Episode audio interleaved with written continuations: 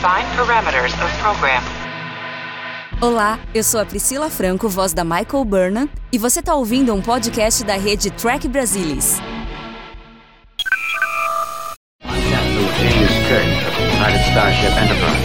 speak from pure logic. Make it so, Navarre. You cannot deny me, Cisco. coffee in that nebula. Where no man has gone before.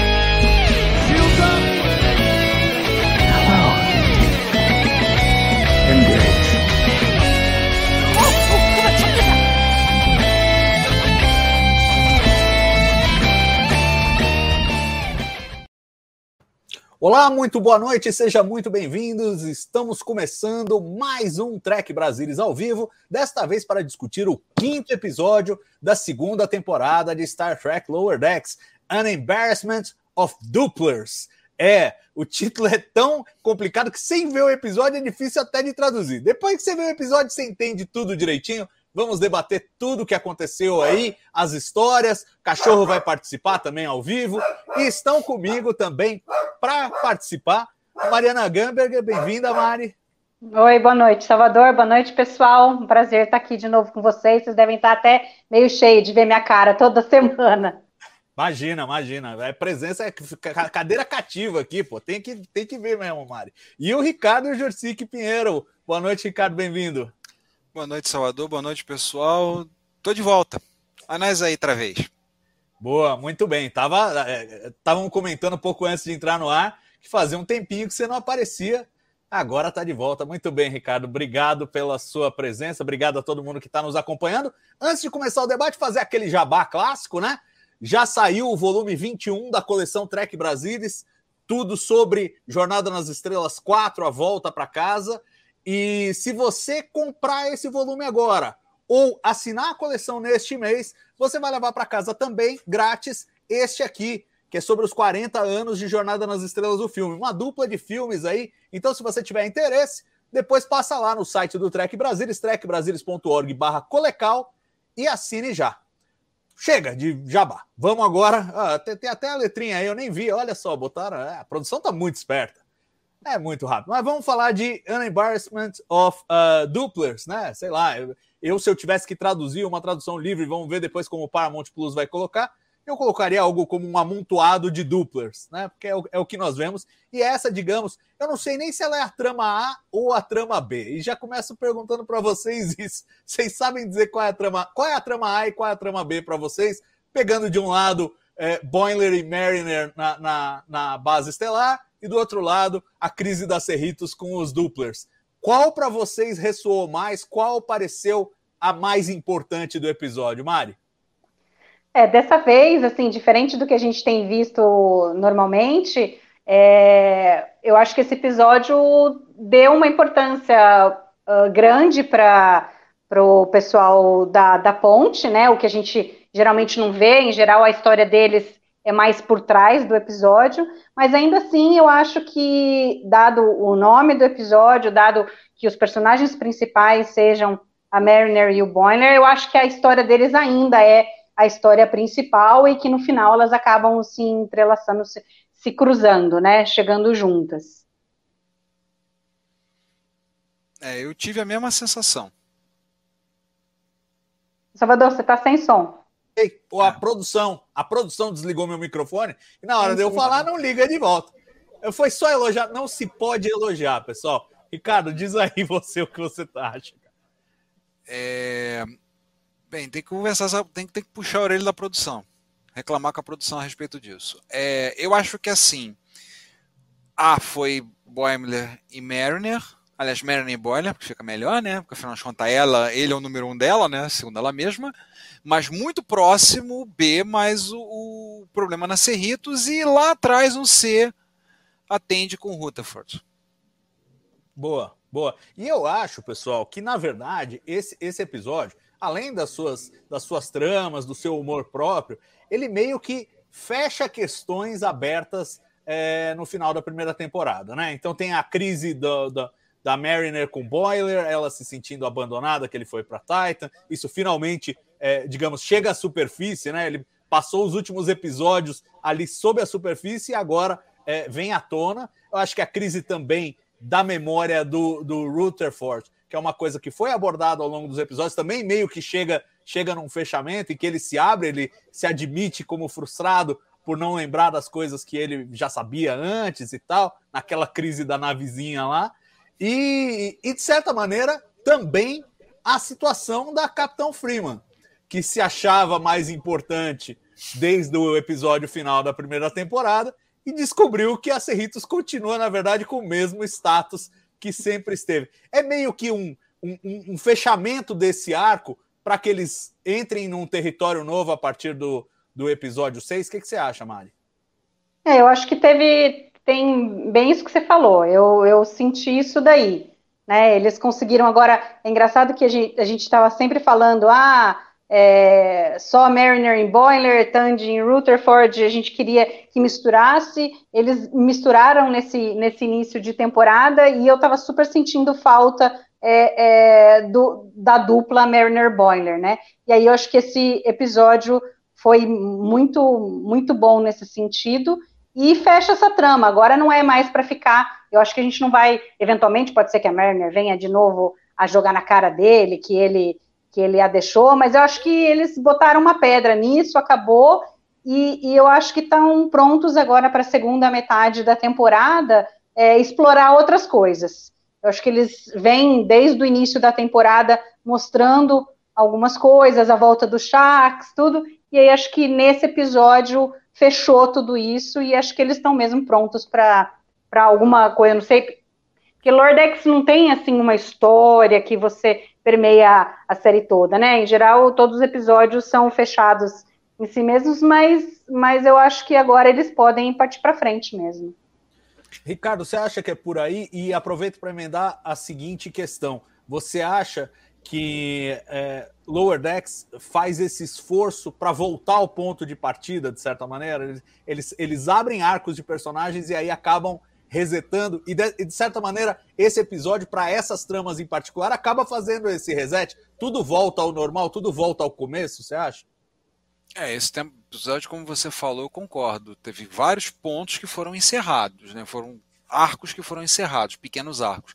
Como você falou da Capitão Freeman, a, a Mariner com o Boimler, ela botando para fora e ele finalmente falando sobre a saída dele da, da Cerritos rumo a Titan e a volta.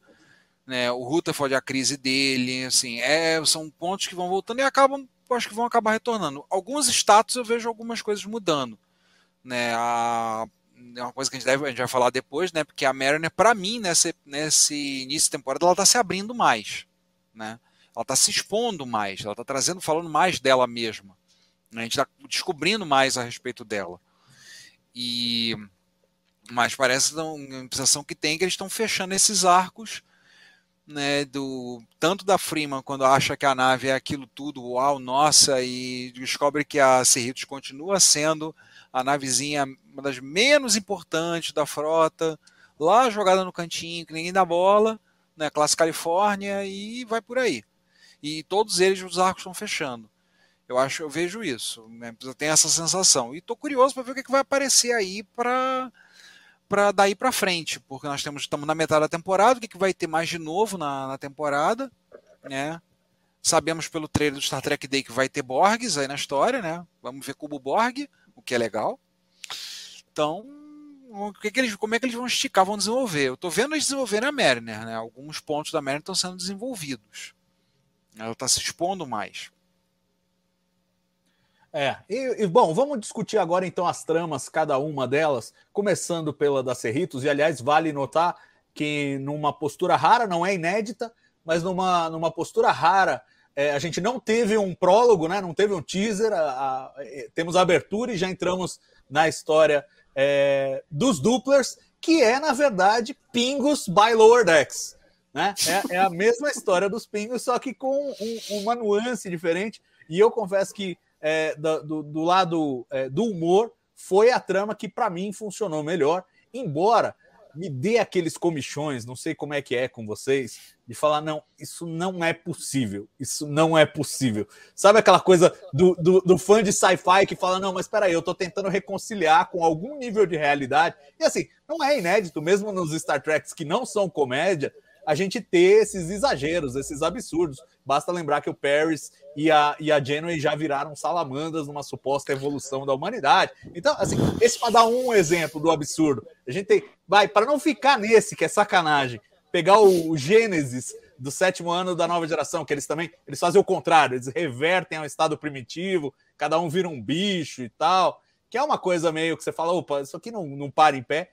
E esse dos duplers é desesperador. De onde sai matéria para fazer tantos duplers, né? Mas é, os pingos eram modestos lá na série clássica, você imaginava, eles estavam comendo o grão. Então aí tem a, a, energia do grão que vai permitindo que eles se replicassem. É, nesse caso, não. É, você falou uma bobagem pro Doppler, ele.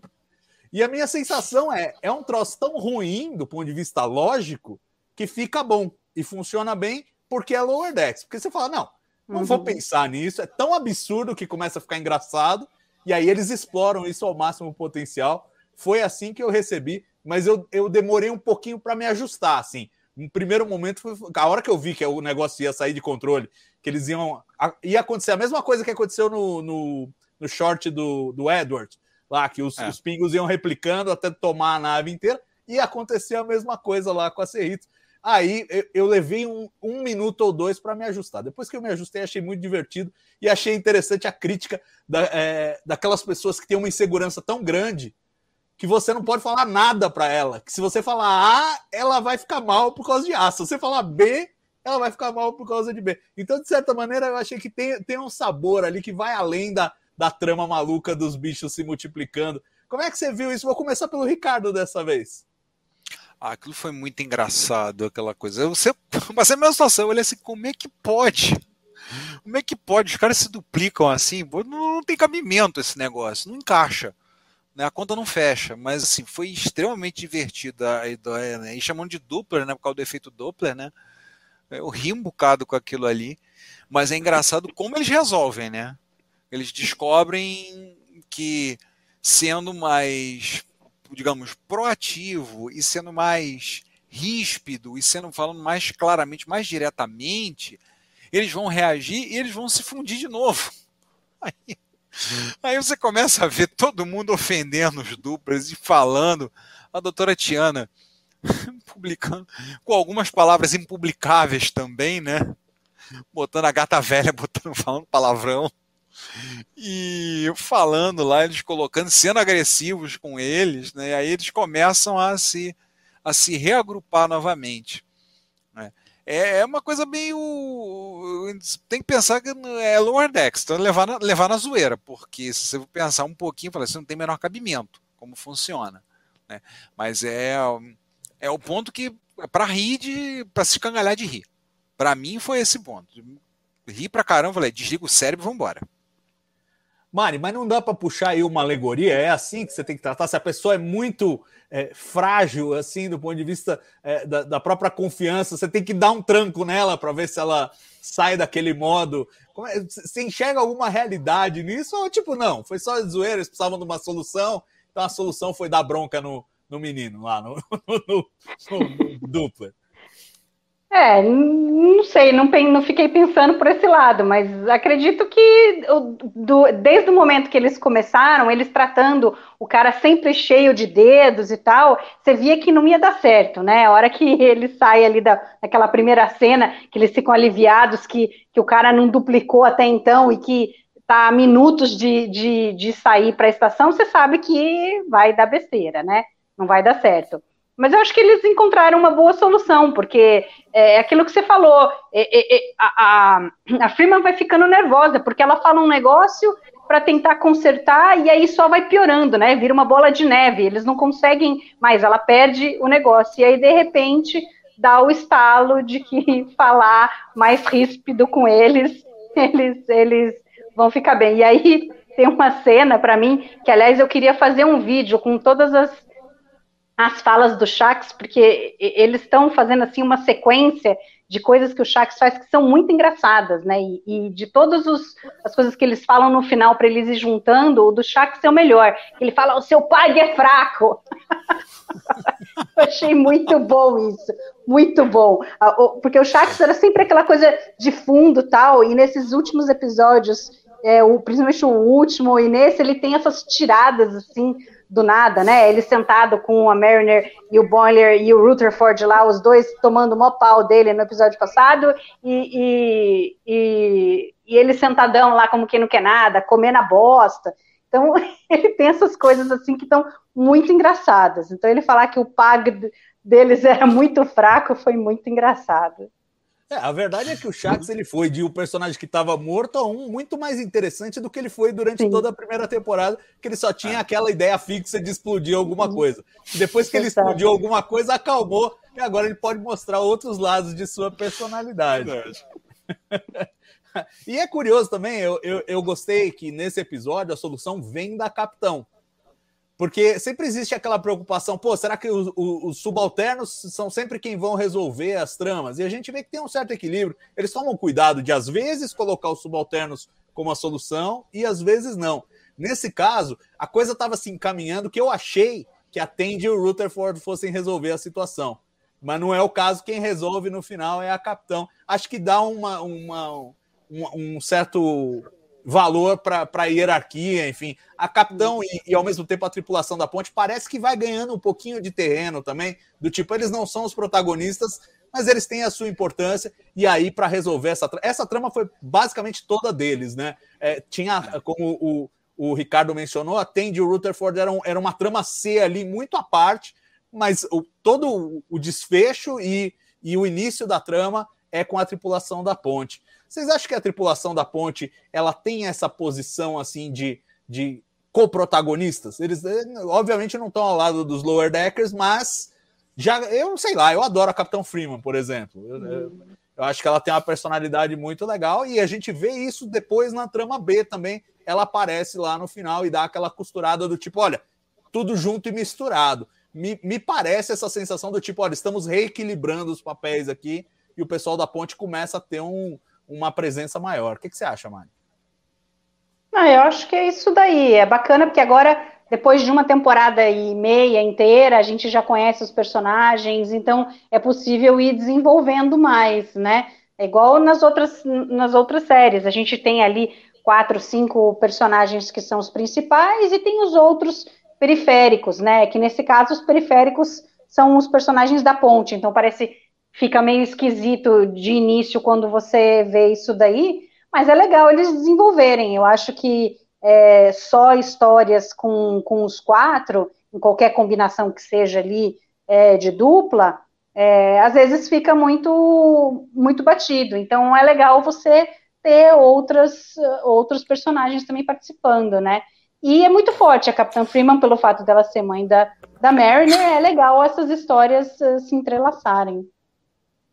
Pois é, e a piada final, Ricardo, é o desfecho exato do Problemas aos Pingos, né? The Trouble with Tribbles. Ela transporta o Dupler pra festa e deixa os caras se virarem com ele lá. Você acha que transcendeu a homenagem e passou a ser plágio, Ricardo? Ou você tá super em paz, tenha seguido assim o roteirinho dos Tribbles é, ponto a ponto e tudo bem?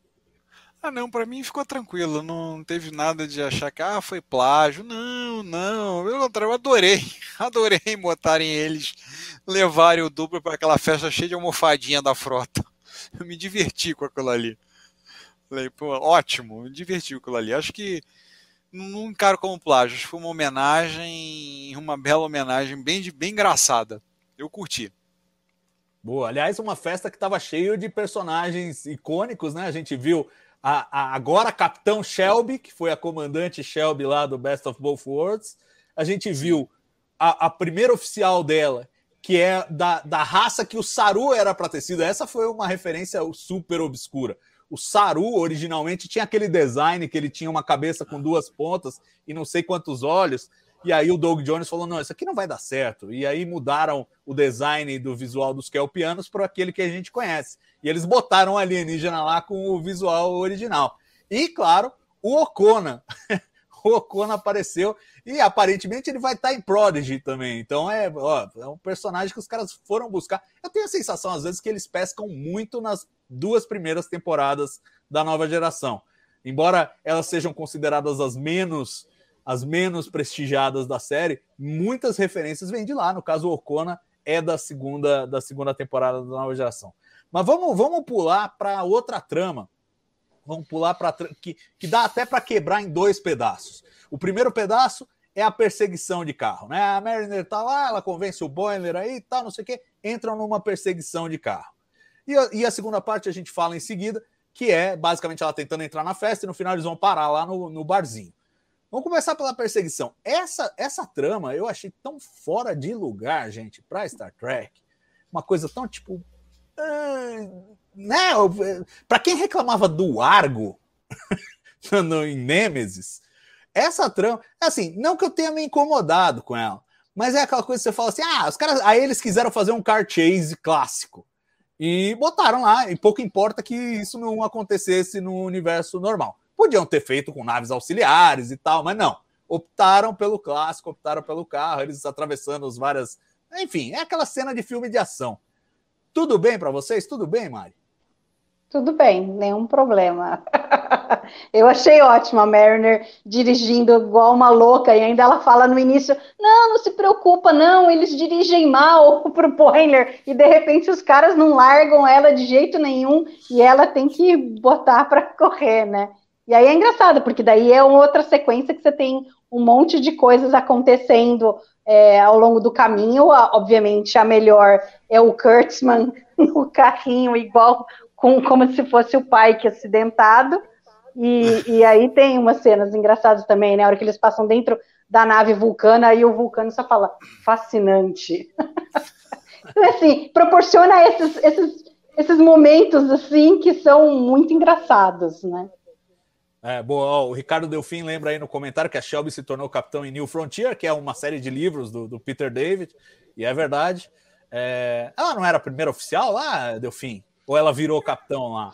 Eu, acho Eu me lembro que primeira... tinha um. Tinha um personagem que era o capitão, e acho que ela era a primeira oficial. Agora, não sei se na série de livros ela acabou sendo promovida é. a capitão, não me lembro direito. Ela, ela, não foi a primeira oficial da Titan? Na época, nos livros? Acho que ela foi a primeira oficial Aí da Titan. Acho que ela nos livros, não sei se são canônicos. O primeiro é, oficial, é. O, é, o capitão da, da USS Excalibur da, New Frontier era o Mackenzie Calhoun. Isso. Isso. Ó, o Trek Brasilis tem a sua opinião própria. Ela se torna capitão no final, acho. Alguém tá se. Enfim, não sei nem quem tá falando isso.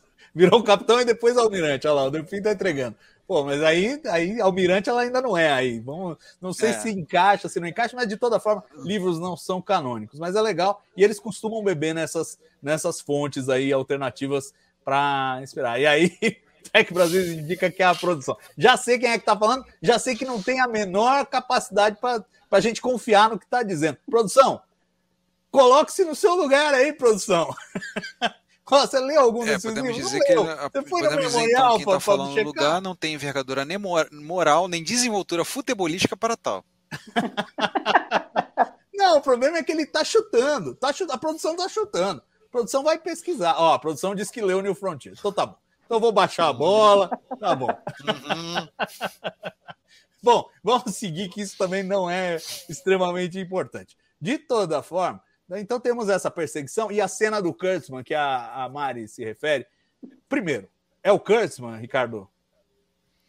Se eu te disser que eu não reparei que era o Kurtzman, acredite se quiser. Eu só reparei que era. Eu reparei, obviamente, a cena do Pike. Quando eu olhei, eu caca, comecei a ver do Pike. Depois vocês falaram, eu falei, gente, era o Kurtzman. É, era o Kurtzman é. que estava naquela cadeira. Pois é, e eu queria pegar a metalinguagem daquela cena porque a Mariner acelerando para burro, o Kurtzman, claro, numa cadeira de rodas do parque, então muito devagarzinho. E quando ela finalmente ultrapassa ele loucamente, você só vê a cadeira apitar duas vezes. Pu, pu, que quer dizer não, nós sabemos desde a série clássica. Essa é uma metalinguagem dos roteiristas de Lower Decks falando, pô, o cara fica tentando segurar aqui, a gente querendo fazer as maiores loucuras, e ele fica tentando segurar e a gente passa por cima, literalmente. Me pareceu muito meta toda essa cena. que, que você Não, acha? ele olha de lado, assim, ele olha de lado e fica um tempão na cara dele, assim, né? Ele olhando meio sério, do tipo, meu, o que, que é isso? O que, que tá acontecendo? Não, e ele apita duas vezes. ele tá falando não. então eu achei que teve uma metalinguagem, sim. Eu acho que eles fazem umas provocações, já fizeram no episódio anterior, falando do- dos personagens complexos em tramas serializadas e não sei o quê, papapá. E agora fazem essa outra brincadeira aí. Eu acho que eles estão cutucando a onça lá. Se fosse o Rick Berman, tinha barrado essa cena aí, hein? Acho que o Curtis é mais tranquilo quanto a essas coisas. Acho que ele não esquenta tanto, não. Não, eu também acho. Aliás, tenho certeza, de novo, se fosse o Berman, teria barrado. Mas que o pessoal tá lá provocando, e eu acho curioso porque dá um, um insight, se é que a gente não tá lendo demais, mas eu não acredito em coincidências nesse caso. É, dá, dá a entender que ele, de repente, é o cara que meio que segura um pouco a onda do, do pessoal lá em Lower Decks. Tipo, ó, não, não explode o universo que eu vou precisar dele depois. É, maneira, baixa a bola. Isso não é Baixa Rick and Morty, né? É. calma. Pois é, não é Rick and Morty. Depois você pula para outra dimensão, outro universo, tá tudo resolvido. Não funciona É. assim aqui. Isso aqui não é Rick and Morty, não. Uhum. Bom, Não e é aí, ele. Então, bom, temos esse car chase. O Ricardo tá bem também com o car chase? Tu- Tudo bem, os carros lá? É divertido. Não não incomodou muito, não. Assim, tá, já reclamou do Argo, que seja, mas é, dentro da estação, a estação parecia uma cidade, como ela falou no início, né? Pra mim, estressou. É, não. eu, eu, eu acho até problema, que não. faz sentido que, ela- que haja veículos de transporte ali local, porque a, a estação é muito grande. Mas, é, não sei, é, é- muito, é muito clichê, eu acho. E aí, se eles tivessem adaptado o clichê para Star Trek, talvez tivesse ficado mais legalzinho, com naves auxiliares, sei lá, mas enfim. É. Foi uma escolha, foi uma escolha. Eles não quiseram complicar, quiseram manter o clichê bem perto daquilo, daquilo que ele é normalmente. E, e tudo bem, mas eu achei que foi assim, entre os duplers e esse pedaço, eu fico com os duplers. Acho que tem um sabor mais, mais Star Trekiano que esse que esse da, da perseguição de carros. Mas aí, depois dessa maluca perseguição de carros, eles entram no aviário, quase atropelam o, o coitado do, do jardineiro que estava só esperando ser atropelado. Ele fica frustrado de não morrer no final. tipo, puta, minha vida vai continuar sendo esse marasmo aqui, não morri. Não, e eles puseram várias coisas, né? Aí tem a casa do- dos dois passarinhos lá que cai, e aí um fala pro outro, puta, mas o que, que a gente veio fazer aqui? Eu disse que eu não queria mudar, sabe? É muito engraçado. Não, Cada é, parte que eles passam, alguma coisa, tem alguma piadinha ali, tem alguma coisa. Não, e esses fico alienígenas aves, eles apareceram na série animada, né? A gente vê em Yesteryear Ah, e também tem um, um episódio que é centrado num deles lá. Eu, eu esqueci, é um da segunda temporada, esqueci o nome. Mas Teve um, um amigo meu que perguntou, mas será que não são os avianos da, lá dos Indy, não?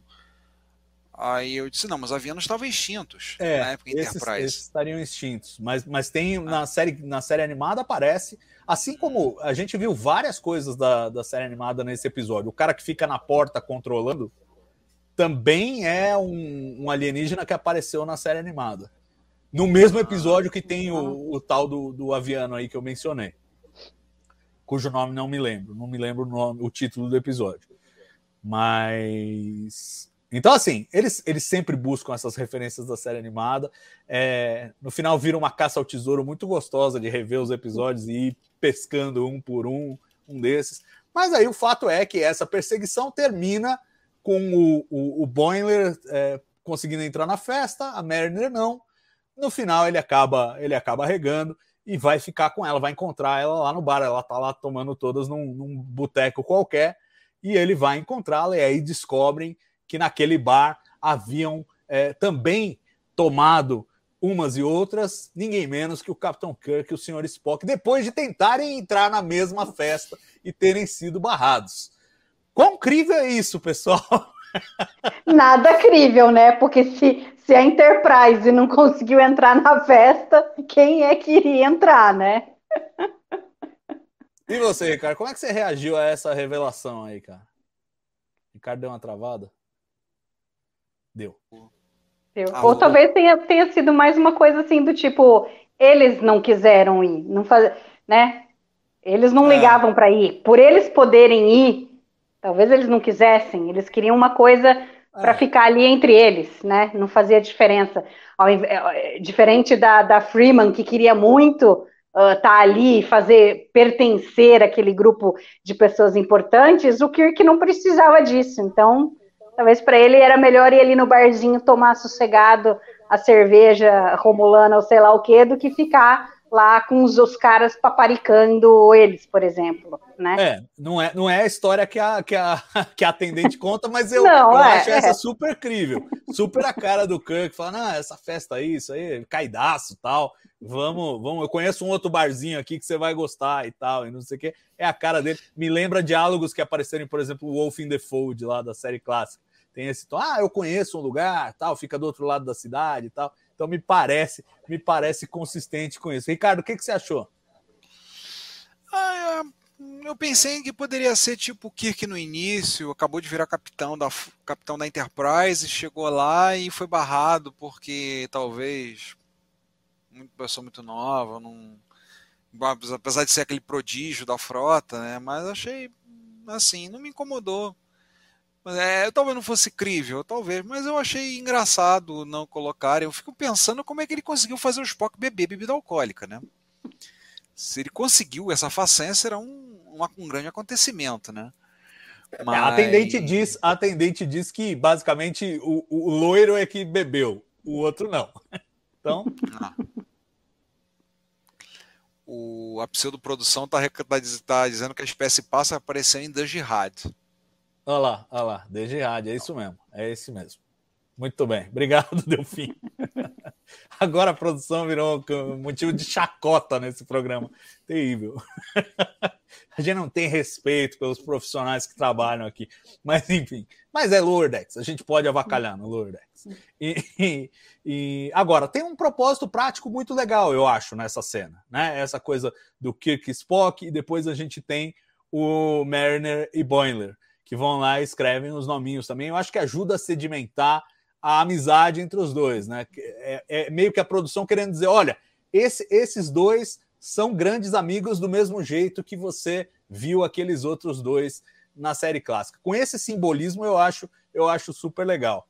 Não consigo imaginar, de novo, primeiro, a, a, a Mari já resolveu essa parte para mim, mas o Kirk e o Spock marcando lá na mesa. Isso eu já também não consigo, riscando a mesa. Mas não sei, vai ver que o Kirk estava muito bêbado, não sei. Mas o simbolismo é bacana. Vocês acharam que funcionou nesse, nesse, por esse ângulo aí? É, com pensando... certeza. Às vezes, às vezes nem, era, nem foi verdade, eles nem tiveram lá. E, e, e, a bartender é que, que quer uma, dar uma de ah, alguém importante veio aqui e escreveu na mesa Kirk Spock. Vai pode saber. Ser.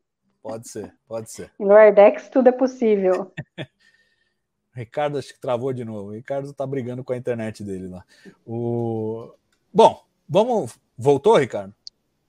Acho que sim. Eu acho que assim, é, a atendente falou lá, acho que o atendente de bar para contar a história, para contar história fantasiosa, a gente já teve alguns episódios atrás, né? O lado Tem Forward da da própria Cerritos, né? Para inventar história, história, história milagrosa. Mas eu achei o propósito da cena realmente é começar ali a, a eles fecharem, fecharem o arco da, da, da, crise entre eles, né? Entre a Mariner e o Boimler, eles fecharem a história deles ali. E eu curti muito aquele boteco, vou te contar. Quanta referência. É. Não, tem inclusive um, um Luriano, né? Que é a raça do Morn, ele tá caído lá no canto do boteco, lá meio bebaço. é, de novo, é daquelas coisas que depois você tem que assistir 1500 vezes e achar pra todas ver, as referências. é. Ou, no mínimo, ler Tem a o Fênix artigo da canto, Maria tem que parar. Eu fiquei, já fiquei parando aquela cena e olhando. Peraí, deixa eu ver. Tem amigo meu que voltou a falar. Você já viu? Tem aquele alienígena do Ardil Corvomite. Eu, daquele alienígena que aparece que a marionete eu, do Ardil Corvomite é. Caraca, tem mesmo. Eu não vi. Para isso, lá eu. Onde que ele tá? Tem. Onde? Na cena do. Na cena que, a Mer, que o Boimler tá entrando no bar. Se você ampliar do lado esquerdo, se você ampliar ali, tá bem suave a cor, mas ali você vê nitidamente aquele alienígena do Ardil, Cor- do O Ardil boneco do. Balok. Sensacional. É ele mesmo, o boneco do Balak. No, Muito quadro, quadro. Cada quadro tem uma coisa ali. É impressionante. Tem que dar É, é. parabéns a eles. Bom, agora eh, falamos das tramas. Eu não sei, vocês querem falar alguma coisa sobre Rutherford Tende, que foi que a gente menos abordou aqui? Ou estamos resolvidos já com eles? Al- Algo a acrescentar sobre isso? Ah, só dizer que é super fofo, né? Vou fazer o coisinha, porque senão o, o Gustavo, o Gustavo Murilo, que adoram os dois juntos, né? Ou é só o Gustavo, não lembro agora. Mas é fofo, porque os dois estão ali, ele tá super, o Rutherford super preocupado em que ele não consegue resolver aquela coisa tal, e no fim a Tandy fala que não, né? Ele, ele da outra vez também não queria. O, o, o principal de, deles estarem ali não é construir, né? O, o modelo, é simplesmente passar o tempo junto. Eles se isolarem, ninguém enche a paciência deles e eles podem curtir a amizade deles. Então, eu achei super bonitinho isso daí. E, e, e, e o Rutherford, então, percebe que apesar desse ano que ele perdeu, que ele não lembra de nada por ter resetado a memória dele, ele continuou amigo da Tandy e só tá crescendo a amizade, né? E agora, o engraçado é que ao invés de ser, né, o Revel, né, a caixa, é Quark, o nome da, da marca do, do, do coisa, né? Eles falam modelos, como que é? modelos originais, então é muito bacana ver essa caixa que tem como se fosse modelo Revel para montar. Pois o que é, assusta é que Vai lá, Ricardo. Travou. A luta do Ricardo com a internet. O... É, eu, eu, eu costumava chipar Tandy e Rutherford. Eu parei com isso depois que a Tandy quase matou o coitado lá na- no começo da segunda temporada, lá porque ele começou a gostar de pera e foi sair com a Félix Barnes. E aí ela saiu igual louca atrás dele. Aí eu falei: não, essa relação aí, se, se evoluir mais, pode ficar perigosa. Então, melhor que continuem amigos, mas eu chipava. Se eles voltarem a ser fofinhos, como foi é, nesse episódio, pelo visto, é, esse episódio também é uma volta às origens no- nos termos do pareamento, né? A gente comentava que na primeira temporada eles insistiram muito no pareamento Mariner Boiler, Tandy e aí fizeram alguns mix-ups aí no, no, no começo da segunda temporada e voltaram agora a esse, a esse pareamento clássico, meio que para dar, acho que esse fechamento mesmo à história, né? Ricardo voltou. Tem algo a dizer mais sobre Tandy Rutherford, Ricardo? Nossa, travou de Ixi, novo. travou de novo. Não dá. Então vamos, vamos seguir viagem falando dos momentos deste episódio, começando pelo que normalmente é o mais fácil e aqui em Lower Decks é o mais difícil, que é o cérebro de Spock.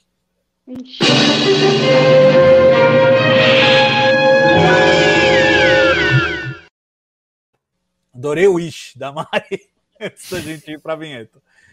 Alguém tem alguma sugestão? Exatamente, esse eu não tenho nenhuma sugestão. Nesse episódio, não achei nada assim. Porque em geral é difícil a gente achar- alguma coisa, né? Mas se a gente pensar no, no, no, no último, o Shax comendo, comendo a merda do, do, do, do coisa lá, ok, né? É uma coisa que chama atenção. Mas nesse, nesse não teve nada assim que dissesse, embora você tenha comentado bastante de como é totalmente louco a duplicação dos Dopplers, da onde vem a energia e tal, não, não é algo assim, é, é- é muito lower decks isso daí, né? Ou a perseguição do carro. Então, nesse, a não ser que vocês falem algum aí que de repente fale, pô, realmente, mas senão esse eu vou passar. É, eu tenho dificuldade também. Ricardo, você tem algum? Não, não, a Ei, única coisa que caramba. nesse- a única coisa que me assusta nesse episódio é o o Quark ter virado franquia. Isso é que me assusta. Mas já ajuda a explicar bem, né? Porque a gente viu um Quark lá em, em Free Cloud em Picard. A gente agora eh, já viu um outro, já tinha visto o outro naquela, naquele outro lugar lá, eu esqueci o nome do planeta, é o mesmo planeta do É. Unification. Também Lower Decks visitou recentemente, tinha um Quarks lá. Então tem um Quark em tudo quanto é lugar, virou franquia, é o McDonald's. Quarks é o novo McDonald's, basicamente. Então, então, enfim, nesses termos, de certa maneira, eh, nesse episódio, resolve-se uma questão é, canônica. Aí a gente sabe que ele abriu uma franquia, agora tem Quarks em tudo quanto é lugar, não necessariamente dele. O Ron, como, como grande Nagos, está sendo, tá sendo muito bom para o Quark. Então vai, eu vou. Bom, cérebro de Spock, cérebro de Spock. Cérebro de Spock. É difícil mesmo. Ah, difícil. Eu vou com o Kurtzman, vai, para não ir com nada, eu vou com o Kurtzman. Porque tem esse aspecto meta, mas é aquela coisa que você fala, os caras estão tentando dizer alguma coisa aqui que nós não estamos sabendo, se estamos sabendo. É tipo, é, é uma coisa que foge do episódio. Fala, ah, vamos fazer essa zoeira aqui. Então acho que vai um pouquinho, um pouquinho além. É quase, é quase uma, uma coisa que devia estar no, no, nos bloopers. Se Lower Decks tivesse bloopers, devia estar no blooper isso, e não no, e não no episódio. Mas, é, enfim, eu achei divertido. Mas como eu adoro o cérebro de Spock ou episódio, eu não me sinto nada mal de, de falar que um momento divertido foi cérebro de Spock. Mas tá difícil mesmo, tá difícil. Eu acho até, gente, que é, é, tirando o absurdo lógico dos duplers, a minha sensação é que os episódios de Lower Decks têm, têm ficado menos ousados nos absurdos, se é que vocês me entendem. Eles continuam meio malucos, mas as tramas assim são, são bem, bem redondinhas, eu acho. É difícil achar uma coisa muito fora assim do assim que você aceita as premissas. Tipo, ah, eles vão se duplicar incontáveis vezes. É a minha sensação. Vamos, vamos para o próximo, então, já que esse não rendeu, vamos para o carimbo do Jim.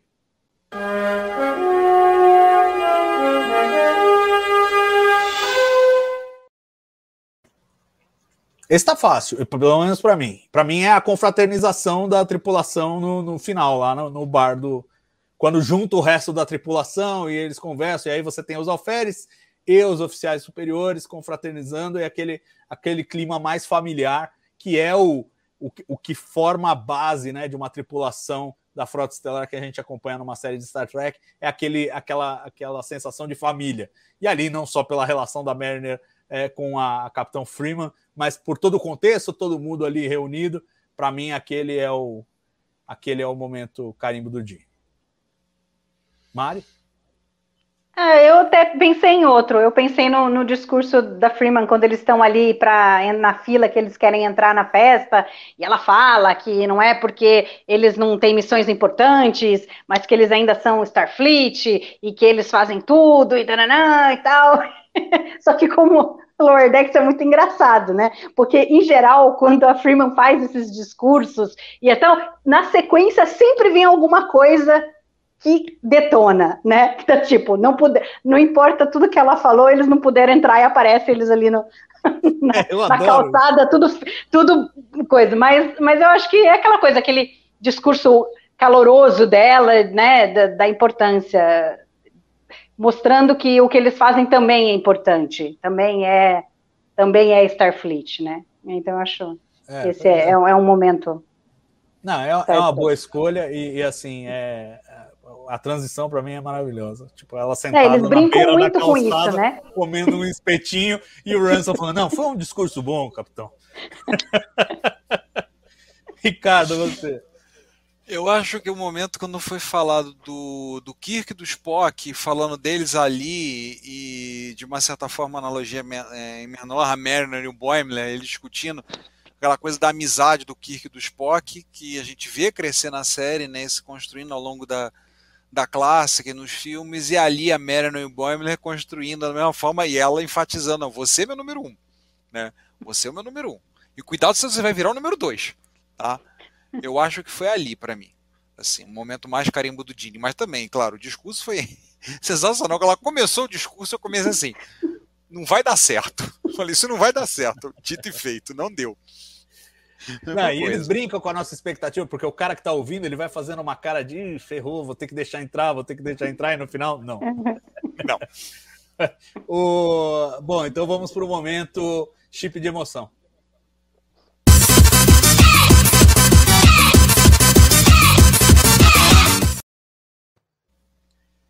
O que, que rolou para vocês? Teve algum aí? Goiás. Ô, produção. Acho que agora, acho que agora podemos falar. Vai.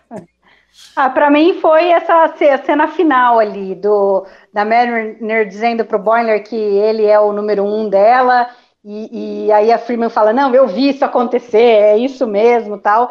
Eu achei super bonitinho ali é, é, a amizade dos dois, e principalmente porque a Mariner, né, antes, até o momento antes, ele fala, ah, mas não achei que você tinha sentimento, e ela fala, não, eu tenho quando, quando precisa ter, eu tenho, né, não é que eu sou desprovida de sentimentos, não é bacana ver isso, a amizade dos dois, é, acho que isso daí para mim foi o, o momento chip de emoção.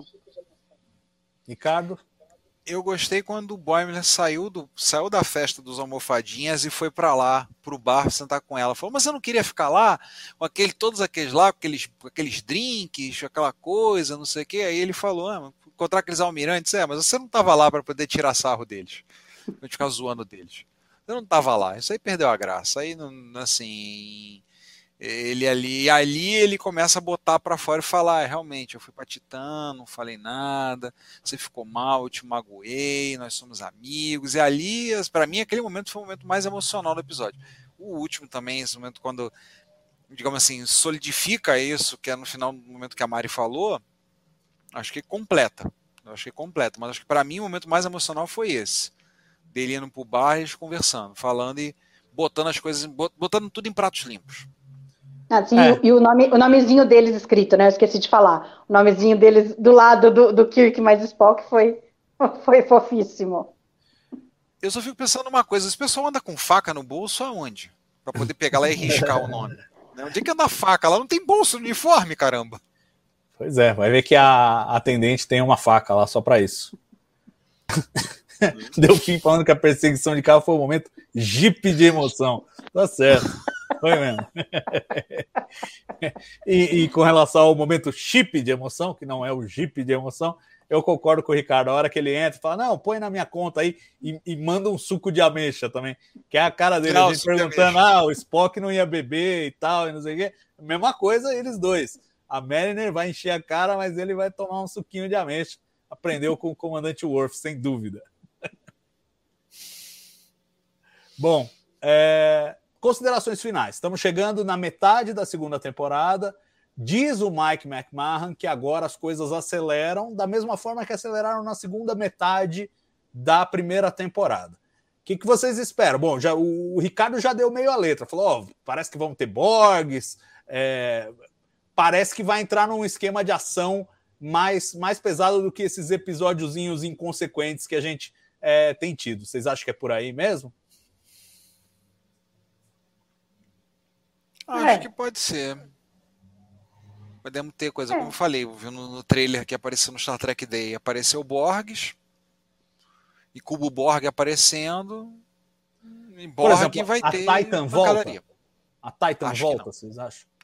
Acho ah, eu, eu acho, eu, se não voltar agora, volta na terceira temporada. Com certeza, eles não vão desperdiçar um episódio do, do William Boiler com, com, com, é. o, com o Brad Boiler, né? Eu acho que vai ter alguma coisa aí, com, com certeza, né? Mas eu espero, sim, que nessa, é. nessa, nessa segunda metade eles continuem é, é, solidificando essas, essas amizades entre os quatro, né? Num, eu acho que, como eles mesmos brincaram com isso, de que eles é, sempre batiam nas mesmas duplas e agora eles trocaram bastante no começo. Eu espero que continue essa rotação, que isso é muito interessante para o crescimento dos personagens, né? Quero ver mais da Mariner com, com a Tandy. E, e acho que essa parte de ação também é divertida, essas coisas que eles colocam que só Lower Decks uh, pode ter, né? É isso, gente. Acho que arrematamos esse episódio aí. Vamos aguardar o próximo.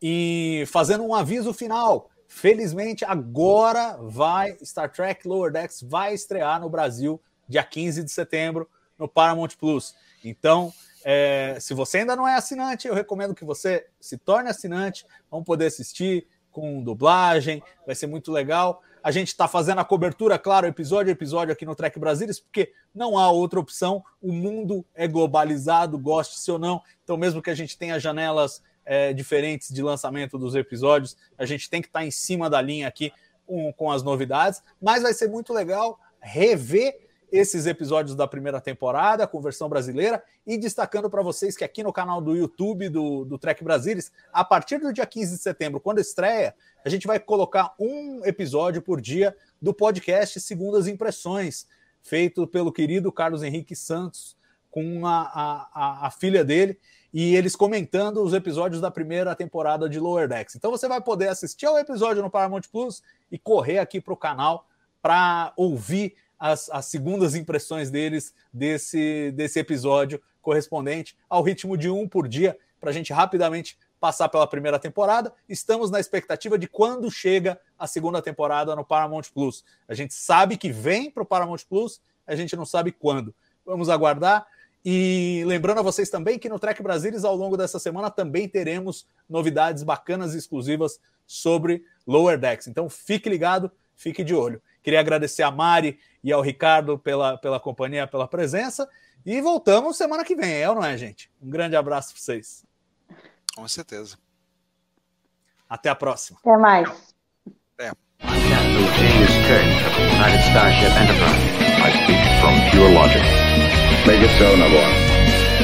You cannot deny Where no man has gone before.